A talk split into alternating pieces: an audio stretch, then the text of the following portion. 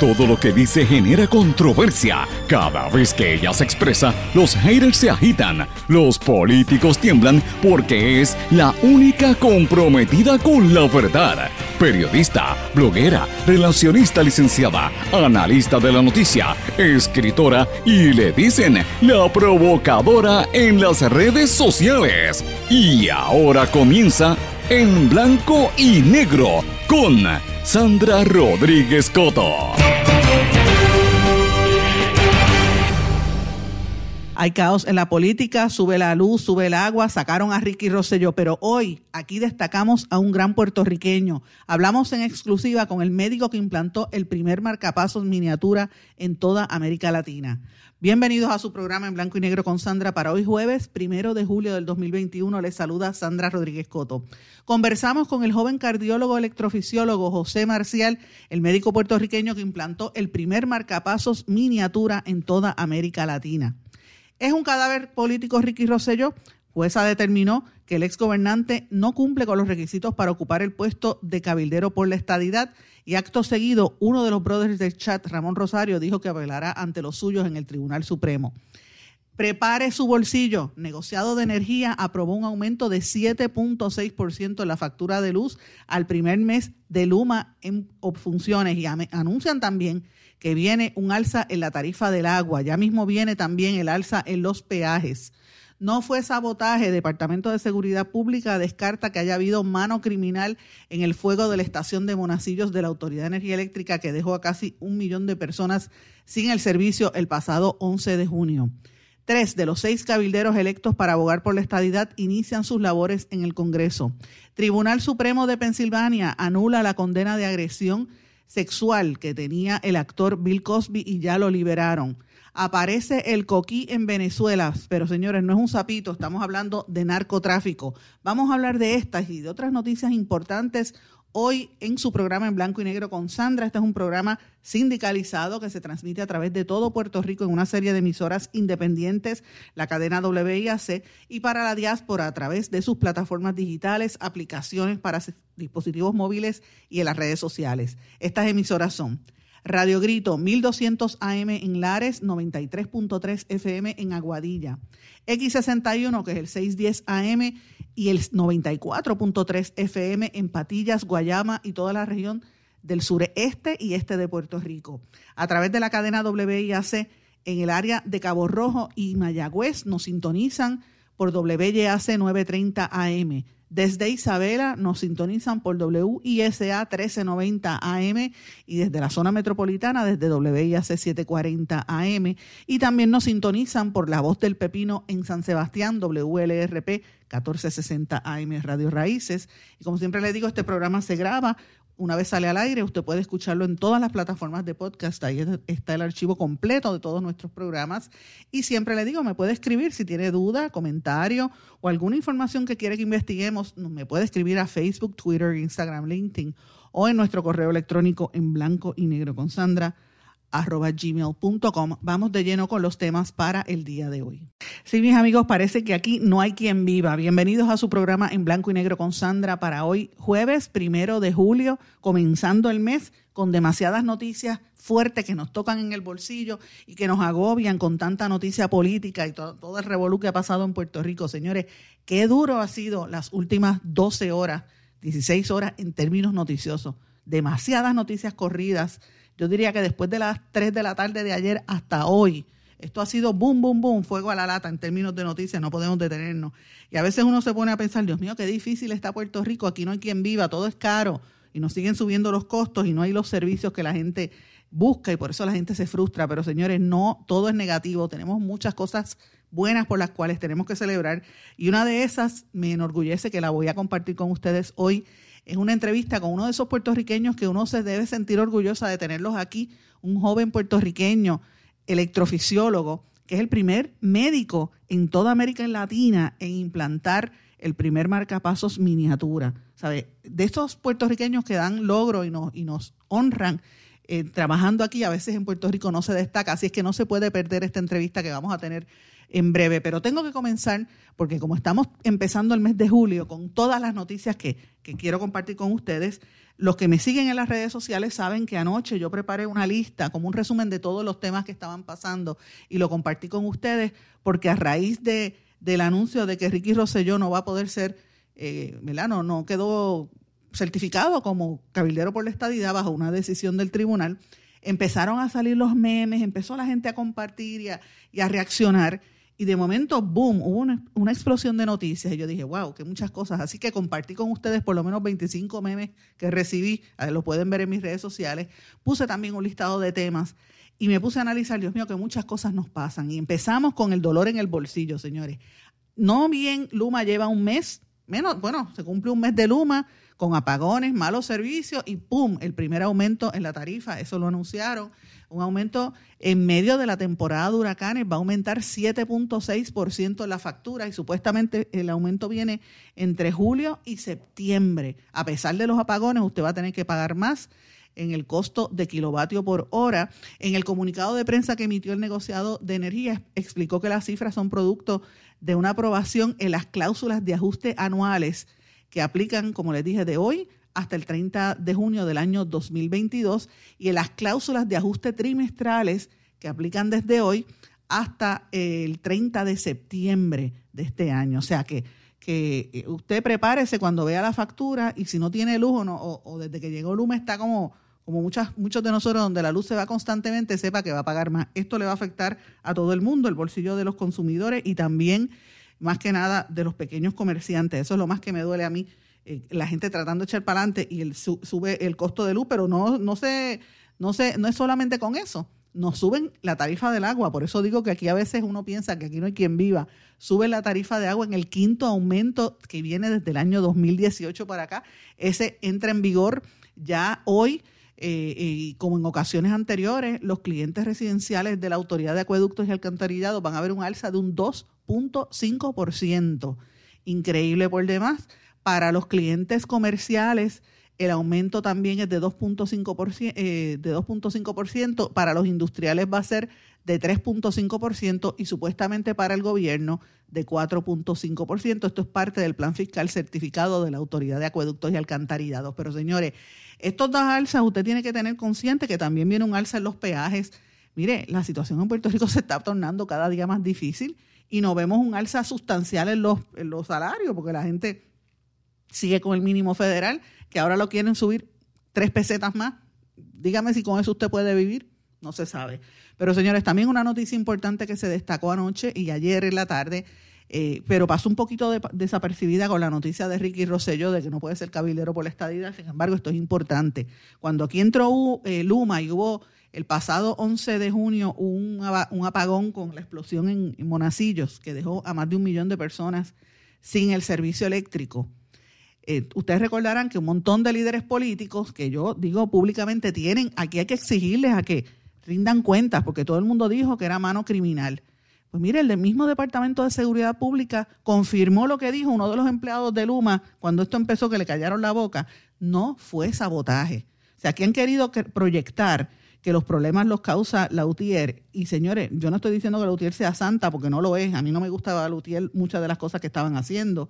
Y energía eléctrica era un caos, había que cambiarlo. Yo no estoy en contra de la privatización, pero tampoco se puede demonizar a, a la gente que había cuando los que han llegado son unos ineptos. Fíjense, a un mes de entrar ya nos esperaron un aumento de luz, como dicen pues ya el Departamento de Seguridad Pública eh, ¿verdad? confirmó que no fue sabotaje lo que ocurrió. Increíble por demás. Pero como si eso fuera poco, el gobernador Pedro Pierluisi tuvo que retirar el nombramiento del marido de la ex gobernadora Wanda Vázquez, el juez Jorge Díaz Reverón, que estaba buscando un puesto en el Tribunal de Apelaciones. Usted sabe que Wanda Vázquez acomodó a todo toda su familia en el gobierno, comenzando por por su marido, sus dos hijas, el yerno, olvídate, hasta el perro y el gato estaban en agencias de gobierno y lo quiso dejar acomodado en el tribunal apelativo, pero el gobernador lo retiró junto a otros 22 nombramientos porque sabía que lo iban a colgar.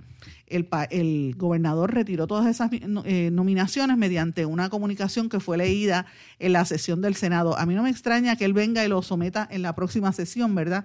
Eh, habría que ver. Solamente quedaron cuatro nombramientos pendientes, que eran el de Mariano Mier, que todavía sigue ah, en un hilo, el de Volkers, que iba Enrique Volkers, Volkers para el comisionado, Mariano Mier es el comisionado de seguros y Volkers es el que va para la Agencia de, Innovación e Informática, y también el de Giancarlo Serna, que era el presidente del negociado de telecomunicaciones, y hay otro más, el señor Sánchez, que es para el, comisionado de transporte. Así que eso está, veremos a ver que, en dónde queda esto. La información que yo he escuchado hasta ahora que lo va a volver a nominar.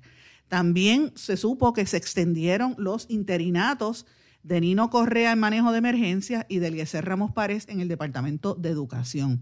A Eliezer Ramos Párez lo quieren sacar los que tienen interés en manejar los miles de millones que entran en el Departamento de, Educación.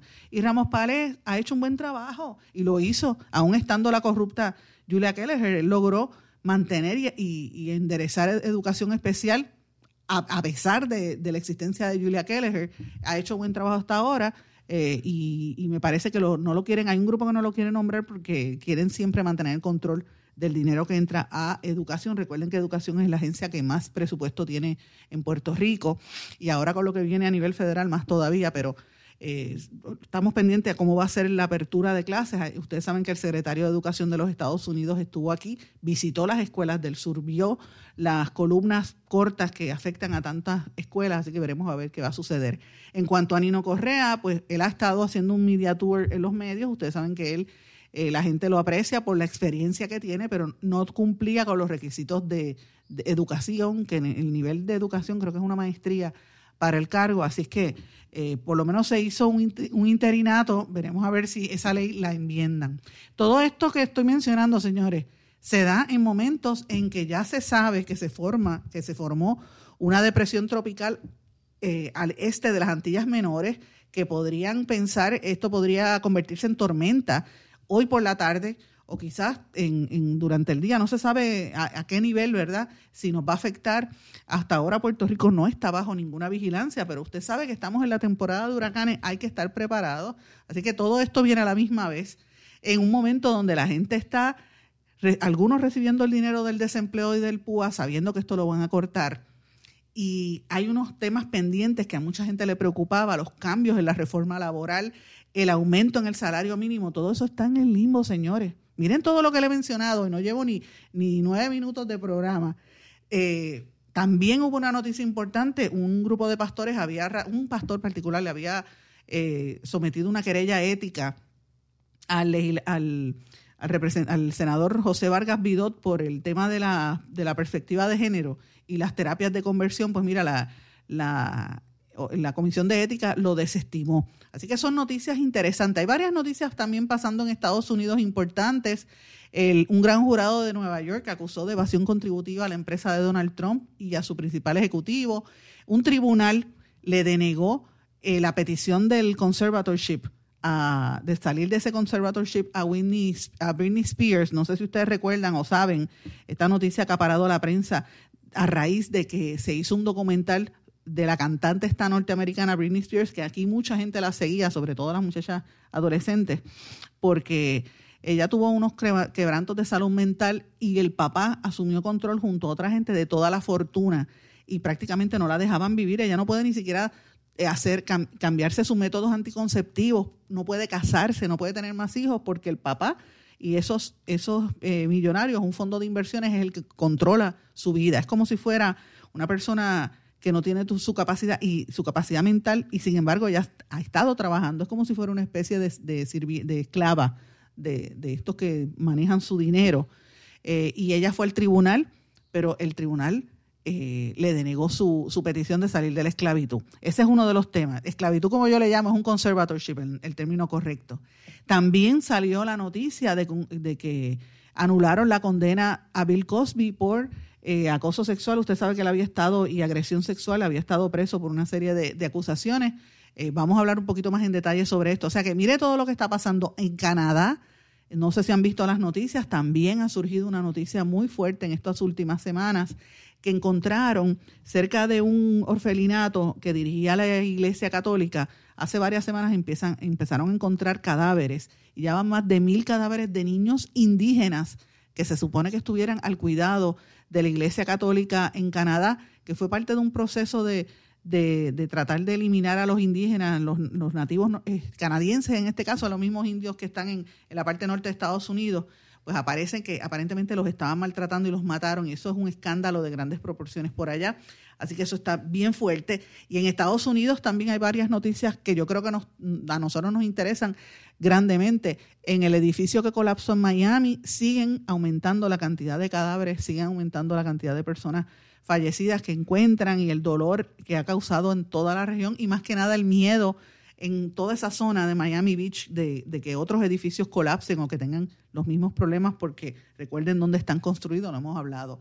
En Estados Unidos también trasciende la noticia de la muerte de Donald Rumsfeld, el ex secretario de Defensa, que ustedes recordarán fue el que eh, fue parte de la campaña, que fue toda una mentira para promover que en Irak habían armas de destrucción masiva, y ustedes recordarán en el año 2003 se promovió tanto esa mentira que la gente se lo creyó y fueron, invadieron y, mataron a medio mundo allí, incluyendo a, Saddam. Y en ese proceso fallecieron miles, asesinaron a miles de iraquíes, pero también muchos eh, militares norteamericanos, incluyendo puertorriqueños, perdieron su vida o vinieron con trastornos a raíz de una, de una guerra que era basada en una mentira para mantener el aparato militar y, la generación de ingresos para las compañías que hacían, producían armas y, equipo militar, y todo eso se le atribuye a Donald Rumsfeld, pues él murió ayer a los 88 años de edad. Así que miren todo ese panorama que le he dado de noticias, pero no es lo único. Aquí el gobernador, volviendo a Puerto Rico, firmó el presupuesto, a pesar de que había un tranque entre la Cámara y el Senado, afectando, como le dije, los temas del salario mínimo, los donativos legislativos, la reforma laboral eh, hay un, en cuanto al salario mínimo, hay una pugna entre si es este, 9 dólares o va a ser menos, así que hay que estar pendiente a esto. Eh, como les mencioné, después de la visita del, secretario de Educación Federal aquí a Puerto Rico, ahora la Autoridad de Edificios Públicos anunció que firmó contratos con siete empresas de construcción para, a partir del lunes, comenzar las mejoras en 48 escuelas de la región sur específicamente los municipios de Las Marías, Mayagüez, Rincón, Adjuntas eh, y otros en la montaña, ¿verdad? También Utuado, Jayuya, Guayanilla, Lajas, Yauco, Juana Díaz, Ponce, San Germán y Sabana Grande. O sea que serían del área sur y, el, y, la, y, el, y la montaña también, porque llegan hasta arriba, hasta todos esos pueblos que les acabo de mencionar. Eh, así que veremos a ver qué, qué va a ocurrir si esto, pues, las escuelas van a estar aptas. Estas fueron las escuelas que fueron más afectadas durante el, eh, paso de, del huracán y de los terremotos. Entre otras noticias que también destaco que ocurrieron, Pritchard Colón fue declarado campeón honorario por el Consejo Mundial de Boxeo. Ese vídeo rompe el corazón eh, de cuando uno lo ve. Arrestaron a dos jóvenes puertorriqueños en Cancún, los alegan o los imputaron de haber cometido un acto de agresión sexual. Ellos dicen que es mentira. Veremos a ver qué va a ocurrir porque ya el consulado de México está actuando. Mientras tanto, los medios siguen dándole espacio a Damari López y que si volvió con el marido, bueno, esa es la noticia que todo el mundo le presta atención en algunos aspectos. Y eh, ya se sabe que Brian Afamanador y Adriana Díaz van a ser los abanderados de Puerto Rico en los Juegos Olímpicos. También una noticia de estas que tiran el hombre más viejo del mundo, don Emilio Flores Márquez, tiene casi 113 años, esto lo dictó el récord Guinness todos estos son los temas que han acaparado en las últimas horas, estos y otros más, ¿verdad? He querido hacer un resumen, pero sin lugar a dudas, el tema que todo el mundo está hablando es lo que determinó la jueza Rebeca de León, que dijo, los jueces no debemos ser tan inocentes como para creer declaraciones que nadie más creería. Y determinó que Ricky Rosselló le estaba metiendo un paquete y por eso no cumplió con los requisitos para ocupar el puesto electivo de cabildero por la estadidad. Eh, obviamente, Roselló trató de decir que tenía un apartamento aquí, que vivía aquí, que tenía un cuarto en casa de los suegros, que vivía en otro sitio, que vivía en... O sea, todo el embuste que trató de hacer para justificar su, su participación como cabildero por la estadidad.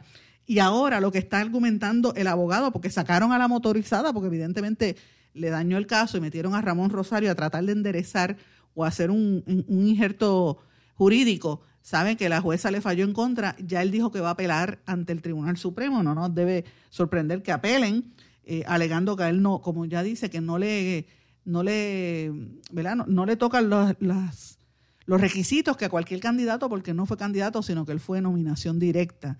Así que para que usted vea, pero esto, señores, lo que demuestra es dónde estamos nosotros parados, cómo está este país y, cómo son los intereses políticos. Ricardo Rosselló ha tratado de limpiarse su cara, ha tratado de mejorar, ha tratado de que la gente ¿verdad? Lo, lo considere como, como una pieza clave y de limpiar su cara. Lo ha logrado en gran medida porque muchos de los miembros del chat que se burlaron de este país, recordemos, se burlaron de los muertos del huracán María, se burlaron de los gordos PNP, porque era PNP el que estaba, estaba gordo, dijeron que cogían de pen, usted sabe qué, a los mismos suyos, se burlaron de los homosexuales, se burlaron de las mujeres que estaban en la calle protestando para que no las mataran, se burlaron de todo el mundo, de los negros, de los periodistas, de los viejos, lo más terrible que se burlaron de los muertos.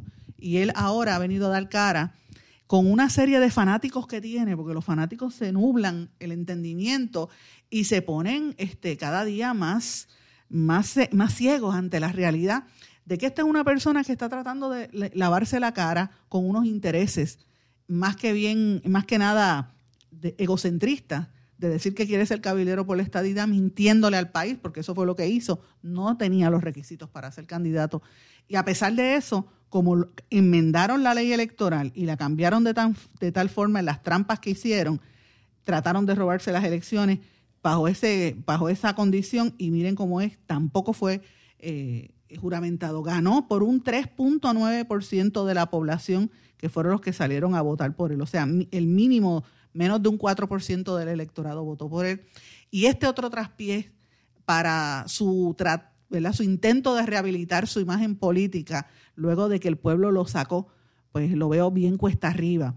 Eh, es una incursión bastante atolondrada en el proceso de la, de la elección de los delegados estadistas, que también ha sido una vergüenza. De hecho, tres de los seis cabilderos electos para abogar por la estadidad supuestamente iniciaron hoy en el Congreso. Eh, hoy se supone que juren, eh, juramenten, van a estar juramentando eh, y van a comenzar funciones Melinda Romero, que va para el Senado Federal, que María Mayita Meléndez, la ex alcaldesa de Ponce, y junto a Roberto Lefranc Fortuño, que van para la Cámara de Representantes. Los demás están pidiendo todavía eh, documentos, pero fíjense qué cosa más increíble. Melinda Romero, una persona que tiene experiencia porque ya fue legisladora, hija de un exgobernador, pero lo que tiene es un cuarto año de, de preparación académica, no tiene educación universitaria. Compare cómo le han caído arriba a Nino Correa con la experiencia que tiene. Eh, no lo quieren, eh, hay quien no lo quería para el puesto, ¿verdad? Y a Melinda Romero no dicen absolutamente nada. Piense si usted tiene un hijo, un sobrino, o quizás es usted que tenga que estar trabajando en un fast food y mire esto, a lo mejor usted se gana 7.25 la hora, a lo mejor le dan 8 pesos la hora. Y esta, esta, esta ex legisladora, por ser hija del, del ex gobernante Romero, va para el Senado Federal. Roberto de Fortuño eh, sobrino o pariente de Fortuño, ni siquiera sabía cuál era el Star Spangled Banner y dice ser promotor de la estadidad, o sea, no, de, eso es que estamos hablando. Y otros de los de los cuantos, de los otros eh, candidatos a, a, cabilderos por la estadidad ni siquiera saben hablar inglés. De hecho, Mayita es una que no habla inglés. Y la otra, la de la, la, que hay unas imputaciones, la que defendió al pedófilo marido de ella, o el que fue acusado de maltrato o, ¿verdad? de hacerle daño a la hija de, de Alexandra Lúgaro, esa otra, esa otra señora tampoco sabe hablar inglés y esos son los que van a estar representando la estadía para Puerto Rico. Señores, eso es un chiste.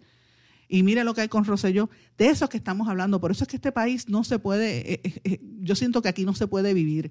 Cuando digo que aquí no hay quien viva, es precisamente por eso, porque nos cogen de tonto, nos siguen afectando y mientras tanto nos afectan en el bolsillo. Ahora, dentro de todo eso negativo, ese cuadro negativo que les he planteado hasta ahora, uno siempre tiene que buscar los pockets, los espacios de, luz. Los jóvenes que van a ir a, representarnos en las Olimpiadas, en los Juegos Olímpicos de Tokio, es un, un, ejemplo de eso. Los estudiantes que a pesar de la adversidad siguen hacia adelante, esta juventud que echa para adelante, por lo menos nos da un, una, una, luz ahí al final del túnel de que hay esperanzas en Puerto Rico y también en nuestros profesionales. Por eso cuando regresemos yo quiero que ustedes escuchen la conversación con un profesional médico puertorriqueño que nos pone en, ¿verdad? Nos da ánimo y nos pone en alza el nombre de Puerto Rico a nivel mundial con los logros que ha tenido. Voy a una pausa y a nuestro regreso vamos a conversar con el doctor. En blanco y negro con Sandra Rodríguez Coto. Aquí, aquí, aquí no hay quien viva, aquí no, aquí no. Aquí, aquí, aquí no hay quien viva, aquí no, aquí no. Todos los días son así, no podía imaginarlo cuando vine aquí. Solo buscaba algo de paz. Despierto cada día en medio de un huracán. No se retiren, el análisis y la controversia continúa en breve, en blanco y negro, con Sandra Rodríguez Coto.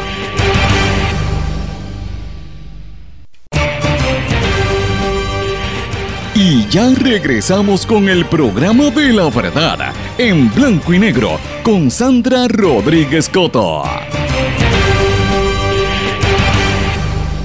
De regreso en blanco y negro con Sandra. Bueno, mis amigos, quiero hablar de un tema, como todos los jueves, ustedes saben que siempre me gusta traer temas relacionados a, la salud, porque estamos bien preocupados con la salud de los puertorriqueños a raíz de la pandemia y todo lo que nos ha estado ocurriendo. La gente se ha descuidado, no quiere visitar a los médicos. Y entonces después vienen las consecuencias. Si tú no te cuidas, te fastidia. Y te lo digo porque yo soy una que me doy cuenta que me está pasando ahora mismo. El, en días recientes tuvimos a un cardiólogo que nos estaba conversando de ¿verdad? el problema que ha habido de los strokes, ¿verdad? los derrames cerebrales que están bien proliferados. Y yo sé que en Puerto Rico mucha gente ha tenido que recurrir a, hacerse operaciones de corazón abierto o ponerse marcapasos. Y para esto he traído como invitado a un cardiólogo que tiene una especialidad bien interesante, que, que está, incluso se especializa en traer o en, operar y poner el marcapasos más pequeño del mundo. Me refiero al doctor José Manuel eh, Marcial Suárez, que es un cardiólogo electrofisiólogo que está con nosotros en línea telefónica. Doctor, bienvenido en Blanco y Negro con Sandra. Gracias, Sandra, y saludos a todos nuestros radioescuchas. Gracias por tenerme aquí, muy honrado por la oportunidad. Muchísimas gracias. ¿Y esto qué es un electrofisiólogo para la gente que, que no sabe? Es lo primero que quiero preguntarle.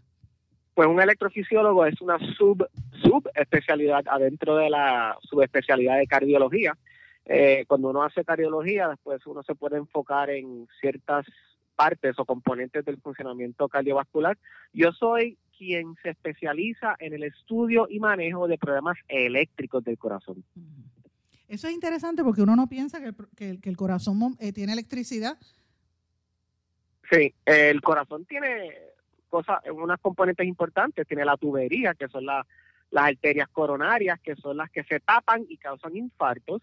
El músculo como tal de la bomba, que también hay que estudiarla porque se puede debilitar y no tiene que asegurarse de hacer lo posible para mantenerlo fortalecido. Y está la cablería eléctrica, como yo digo. El corazón tiene su red eléctrica que lleva los impulsos eléctricos para que el ritmo cardíaco se mantenga regular y consistente cuando ese ritmo cardíaco tiene sus desórdenes o trastornos que ocasionan que o sea muy lento o muy rápido, ya sea bradicardia o taquicardia, ahí es que entra el electrofisiólogo a brindar su servicio.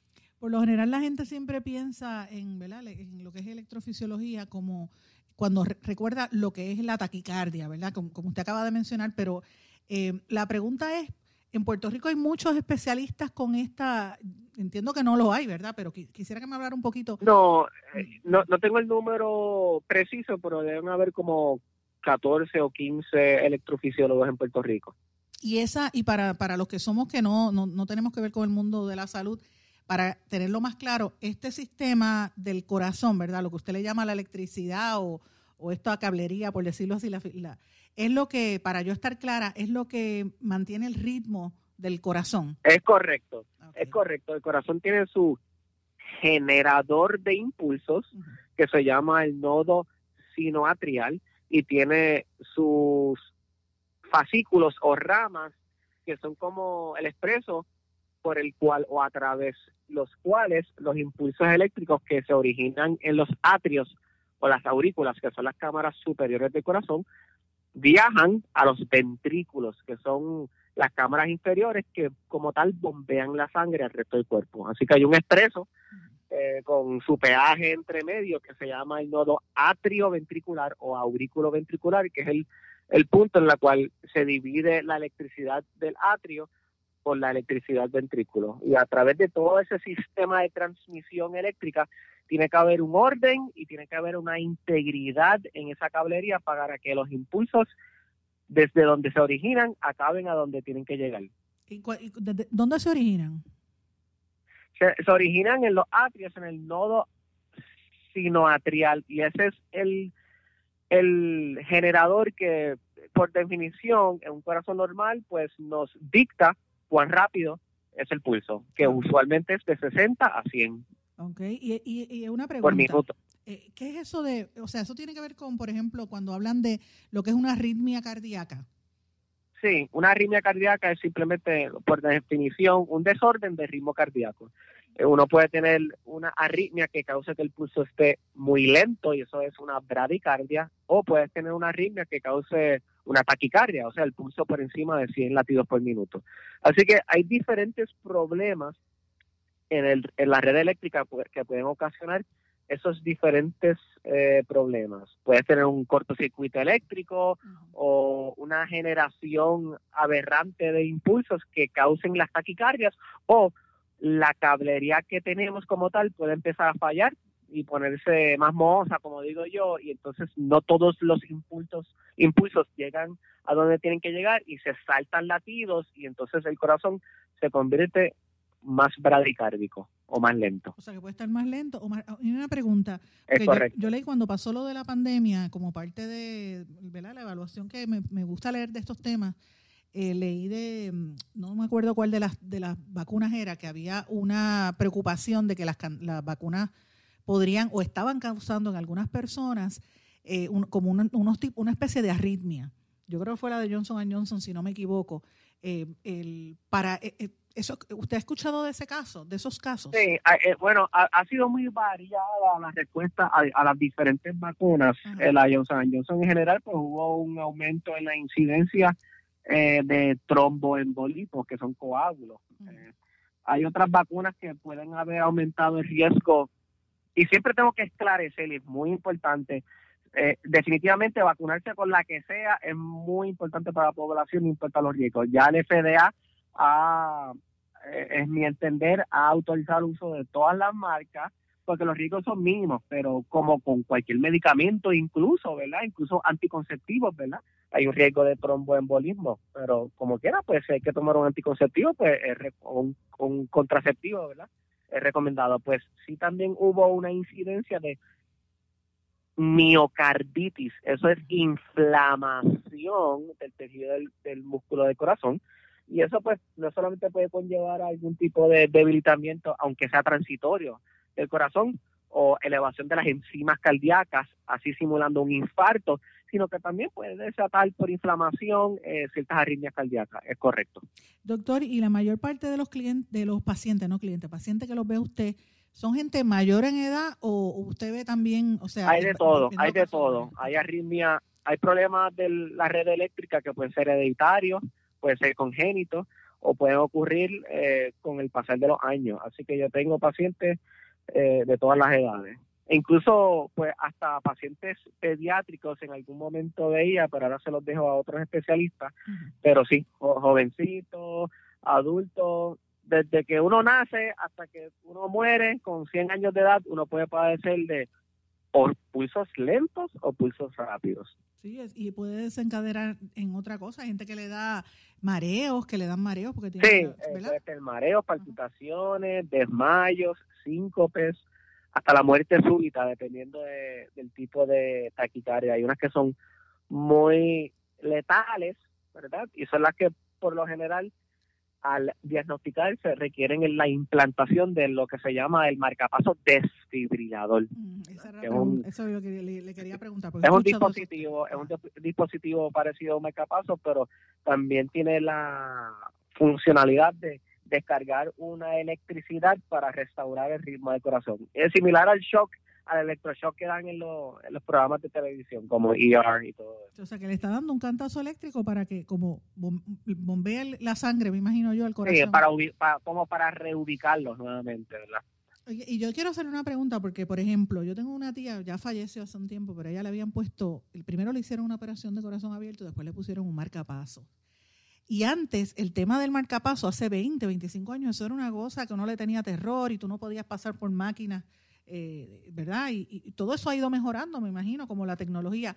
Son grandes los marcapasos. ¿Cómo ha cambiado eso? No, ahora son, ahora son más pequeños que antes y ahora pues no tienes que limitar tu vida, no hay ningún problema con el microondas, ni con irte de viaje, ni, ni con la planta de diésel, pero aún más pequeño que el convencional ahora, que ha sido de un tamaño reducido con los años, tenemos el Micra, que es un marcapasos sin cables y que se realiza la implantación de este dispositivo de manera mínimamente invasiva y no requiere ni tajos, ni puntos, ni nada.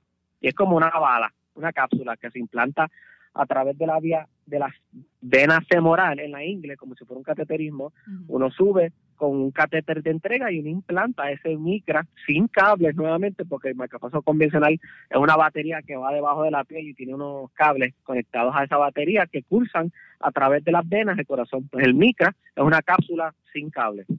Es el que usted es especializado en ese en ese tipo de y esto es una cosa, la tecnología es una cosa bárbara. Sí. Va bien rápido. Eh, ¿Y cómo, eh, cómo compara? Ha sido eh, realmente revolucionario, es como 10 veces más pequeño que un marcapaso convencional. Es como el trabajo, como el tamaño de, de un de una peseta, más pequeño que una peseta posiblemente. Eh, tiene la misma batería de 10 a 15 años generalmente en cuanto a la batería.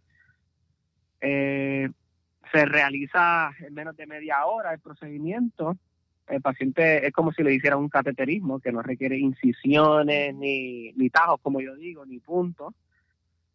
Eh, yo he realizado aproximadamente como 62 de estos ya.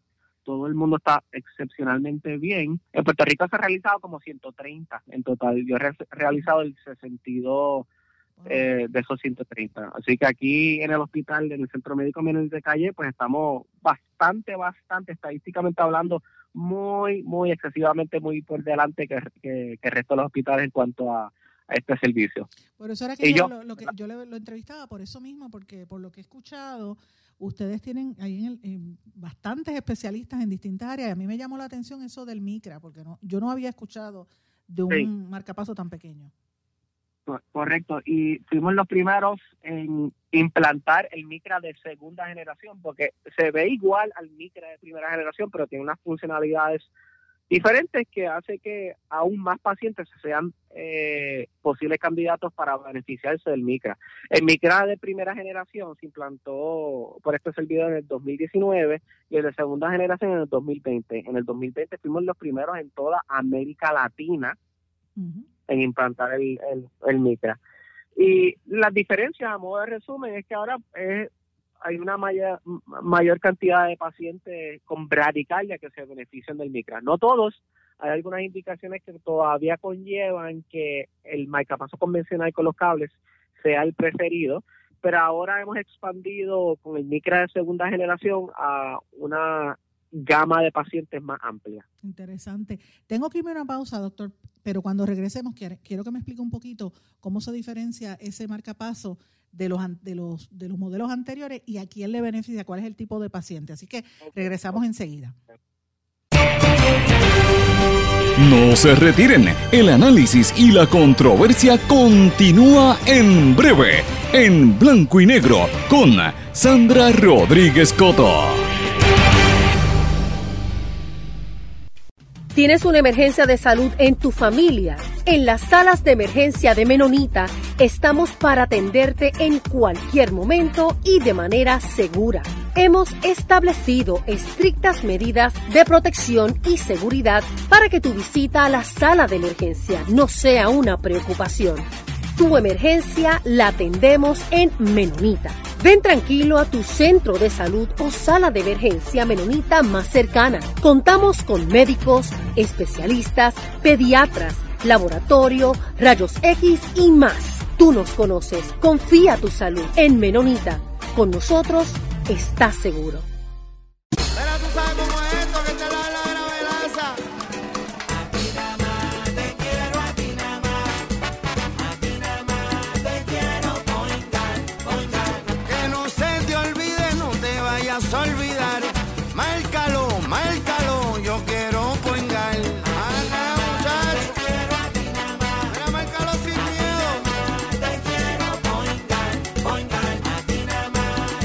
Yo quiero Point Guard. Quítese el dolor de cabeza con sus obligaciones de contabilidad con los servicios que presta Villalba y Villalba Company. Directo, personal y con sensibilidad humana. Lo que se busca en un verdadero asesor de contabilidad para todo tipo de servicio de contabilidad, pago de IBU, pago de nómina, informes trimestrales y anuales y otros. Ofrecen servicio directo personalizado. Villalba y Villalba Company. Para orientaciones, su teléfono el 939-336-5774. 939-336-5774. Y ya regresamos con el programa de la verdad en blanco y negro con Sandra Rodríguez Coto. Regresamos a esta parte final de En Blanco y Negro con Sandra y estábamos en una conversación con este joven médico, cardiólogo, electrofisiólogo puertorriqueño, el doctor José Marcial Suárez, que fue quien, quien implantó el primer, el marcapaso más pequeño del mundo, eh, el primero que lo establece en América Latina y lo hizo aquí en Puerto Rico. Eh, y estábamos hablando de eso. ¿Quién, ¿Quién es un candidato para utilizar ese marcapaso que le llaman el Micra, que es el más chiquitito del mundo? ¿Cuál es el candidato idóneo?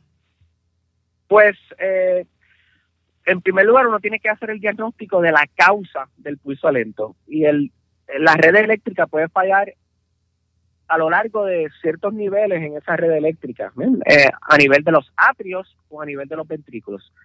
El micra está diseñado para el paciente que tiene ese pulso lento a consecuencia de una deficiencia en los ventrículos mayormente. Así que eso es prácticamente el 50% de los pacientes que tienen el pulso lento. El otro 50% es por un problema a nivel de los atrios y en esos pacientes pues todavía se beneficia más de un marcapaso convencional.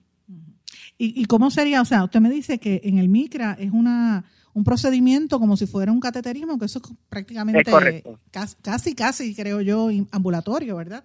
o de un día para otro? Eh, prácticamente, prácticamente, pero generalmente eh, todavía dejamos los pacientes en observación hasta el día siguiente. Pero para que entiendan lo revolucionario que es el micro, pues es importante que entiendan cómo se realiza la implantación de un marcapasos convencional.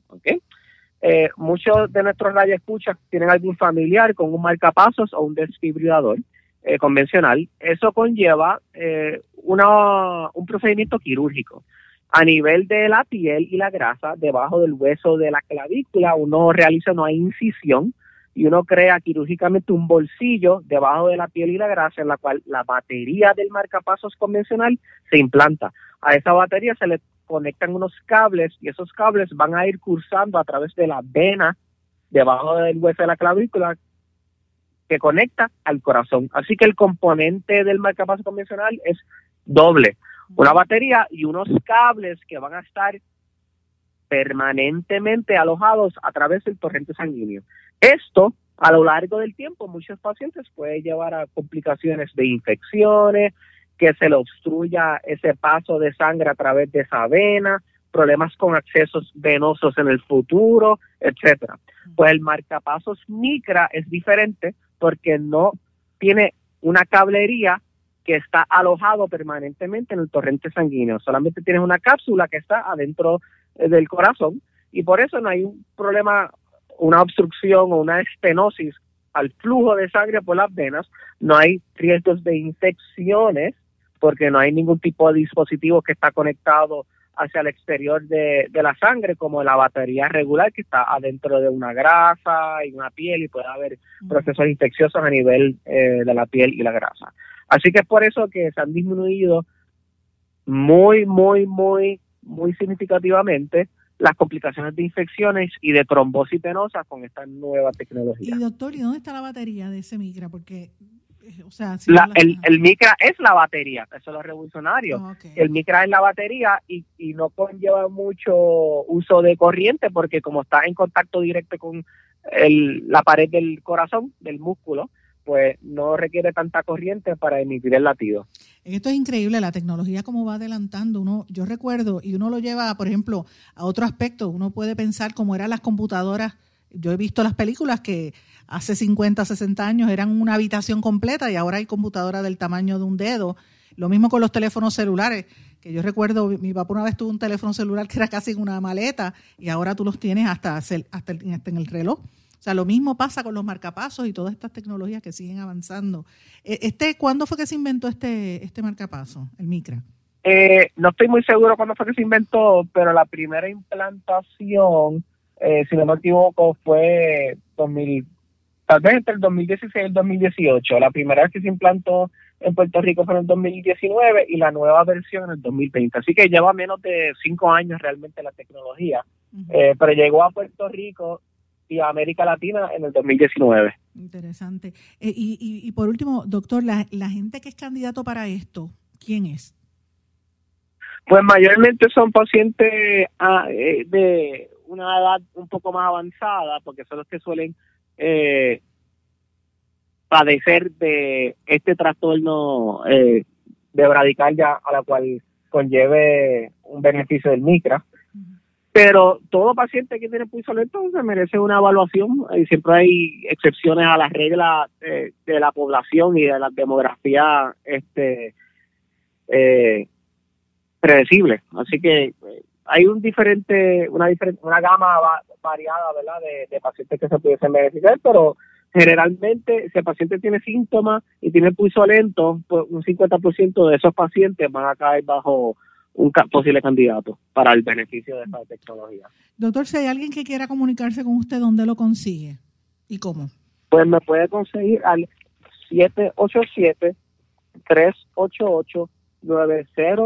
787-388-9001, ese es el primer número, pero hay otro número aún más reciente y es el preferido para la cita y es el siguiente. 939-231-4128. Vuelvo a repetir. 939-231-4128. Ese es el mejor número para contactarnos. ¿Y usted está en el Menonita de, de, de Calle? Estoy en el en la oficina 410 del Centro Médico Menonita de Calle, en el edificio profesional, en el cuarto piso, para servirle. Bien cerca de todo. Yo de verdad que le agradezco mucho. Para mí es un honor entrevistarlo y conversar con usted, que me haya dado unos minutos de su tiempo tan tan complicado porque no todos los días uno puede hablar con el con el doctor que es la, el primero que, que pone este tipo de tecnología por decirlo así para atender a los pacientes cardíacos en Puerto Rico y, es el primero que lo hace en toda América Latina Sandra. Para mí es un privilegio y esto es, ah, para mí fue una oportunidad, una honra tener la oportunidad, ¿verdad?, de, de, ser un pionero en esta tecnología y en verdad es, eh, estar en el lugar adecuado, en el momento adecuado, tener la suerte, muchas bendiciones en esta vida y es una oportunidad realmente y a mí me gusta pues ofrecerle esta, este servicio al pueblo, ¿verdad? Y uno hace lo mejor que uno puede con lo que Dios le dio. Lo importante es que la gente sepa que aquí hablan mucho de los médicos que se van de Puerto Rico, que no tenemos especialistas. Miren, los médicos puertorriqueños no hay quien los va a buscar en ningún sitio. Aquí tienen los, tenemos los mejores médicos. Mira, este doctor. Para quedarnos y en calle y para colmo. bueno, doctor, muchísimas gracias por estar con nosotros. Gracias por estar aquí en el programa. Amable, oportunidad. Y muchos saludos a todos nuestros radioescuchas. Muchísimas gracias, doctor. Este era el doctor José eh, Marcial eh, Suárez, electrofisiólogo y, cardiólogo también en Puerto Rico. Interesantísima entrevista y más que nada me subió el ánimo y me llenó el corazón ver cómo los médicos, los jóvenes puertorriqueños siguen hacia adelante y es el orgullo. A Puerto Rico los vamos a salvar nosotros mismos los puertorriqueños. Y ejemplos como este doctor es, eh, nos, nos sirven para seguir hacia adelante y para decir, mira, a pesar de la politiquería, nosotros tenemos una gente muy valiosa, muy buena que hay que destacarla. Así que le agradezco al doctor eh, Marcial por permitirme hacerle esa entrevista que estuvo bien interesante. Pero bueno, tengo varios temas que quería mencionarles a ustedes brevemente. Eh, antes de terminar el programa, ustedes saben que mencioné al principio lo de Bill Cosby. Este es un caso importante porque el caso de Bill Cosby, que sale, salió ya de prisión, eh, fue uno de los casos que propició la, el movimiento de Me Too donde mujeres se atreven a decir, mira, a mí me pasó esto, a mí me violaron o a mí me hicieron un daño sexual. Estos hombres famosos, Bill Cosby era un, dios en la televisión, de hecho fue un pionero en muchos conceptos de la televisión y fue objeto de mucha persecución. Después todo el mundo lo, le sacó el cuerpo, nadie quería saber de él cuando empezaron a salir los casos y las supuestas imputaciones de que había eh, agredido sexualmente o que él hostigaba a las mujeres eh, aparte del caso por el cual fue convicto, que era la entrenadora del equipo de baloncesto de la Universidad de Temple, eh, Andrew Constadt, en esa universidad le habían dado hasta un doctorado, imagínense, él era un dios. Eh, muy querido, como se proyectaba como padre de familia. Y yo recuerdo bien este caso de Cosby porque cuando yo estudié en la universidad, en los 90, los pocos que conseguimos internados, yo trabajé en ese momento en Univision, tenía una, una, serie de compañeras que fueron a trabajar con Bill Cosby en la televisión y Bill Cosby era el dios para ella, eran negras americanas y eso era una cosa, o sea, increíble. Y como, como terminó su vida, eh, y, el otro dato que a mí, a mí me pareció también interesante del caso de Bill Cosby es que él, lo sacan de prisión porque un, pillaron a un fiscal en un engaño y el que hizo esa esa movida legal es uno de los abogados que trabajó en el equipo de impeachment, que, que, impidió el impeachment a Donald Trump. O sea, miren esto. Así que me pareció interesante esa noticia. Otra noticia también que quería destacarle para que estén atentas y atentos. En los Estados Unidos hay un movimiento para que se le dé lo que le llaman ellos eh, reparations o que se le den indemnizaciones a los negros o afrodescendientes eh, como parte de la esclavitud, ¿verdad?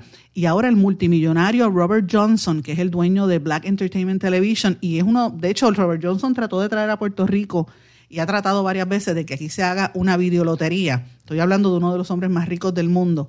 Él está calculando que a base de la cantidad de negros y afrodescendientes que hay en los Estados Unidos, habría que pagar 14 mil millones de dólares a estos descendientes como un pago, como una indemnización por el daño que sufrieron todas sus familiares y sus ancestros al traerlos obligados a Estados Unidos como esclavos y traerlos como, ¿verdad? Este, ser objetos sus, sus, descendientes como, eh, ¿verdad? De, persecución. Y él dice pues que a cada estadounidense le tocaría 320 mil dólares si se otorga ese dinero. Hay una campaña bien grande para que eso se logre como un proceso a tratar de sanar los, la dificultad y el tema de, ¿verdad? del racismo sistémico que hay en los Estados Unidos desde que se empezó la, la nación, porque ustedes saben que parte de la nación se basa en, esa cuestión de, los problemas raciales, que eso es parte de la discusión que hay desde el asesinato de George Floyd para acá. Eso ha sido un aumento en la discusión de los Estados Unidos, pero me parece interesante que ellos hablan de 44 millones de personas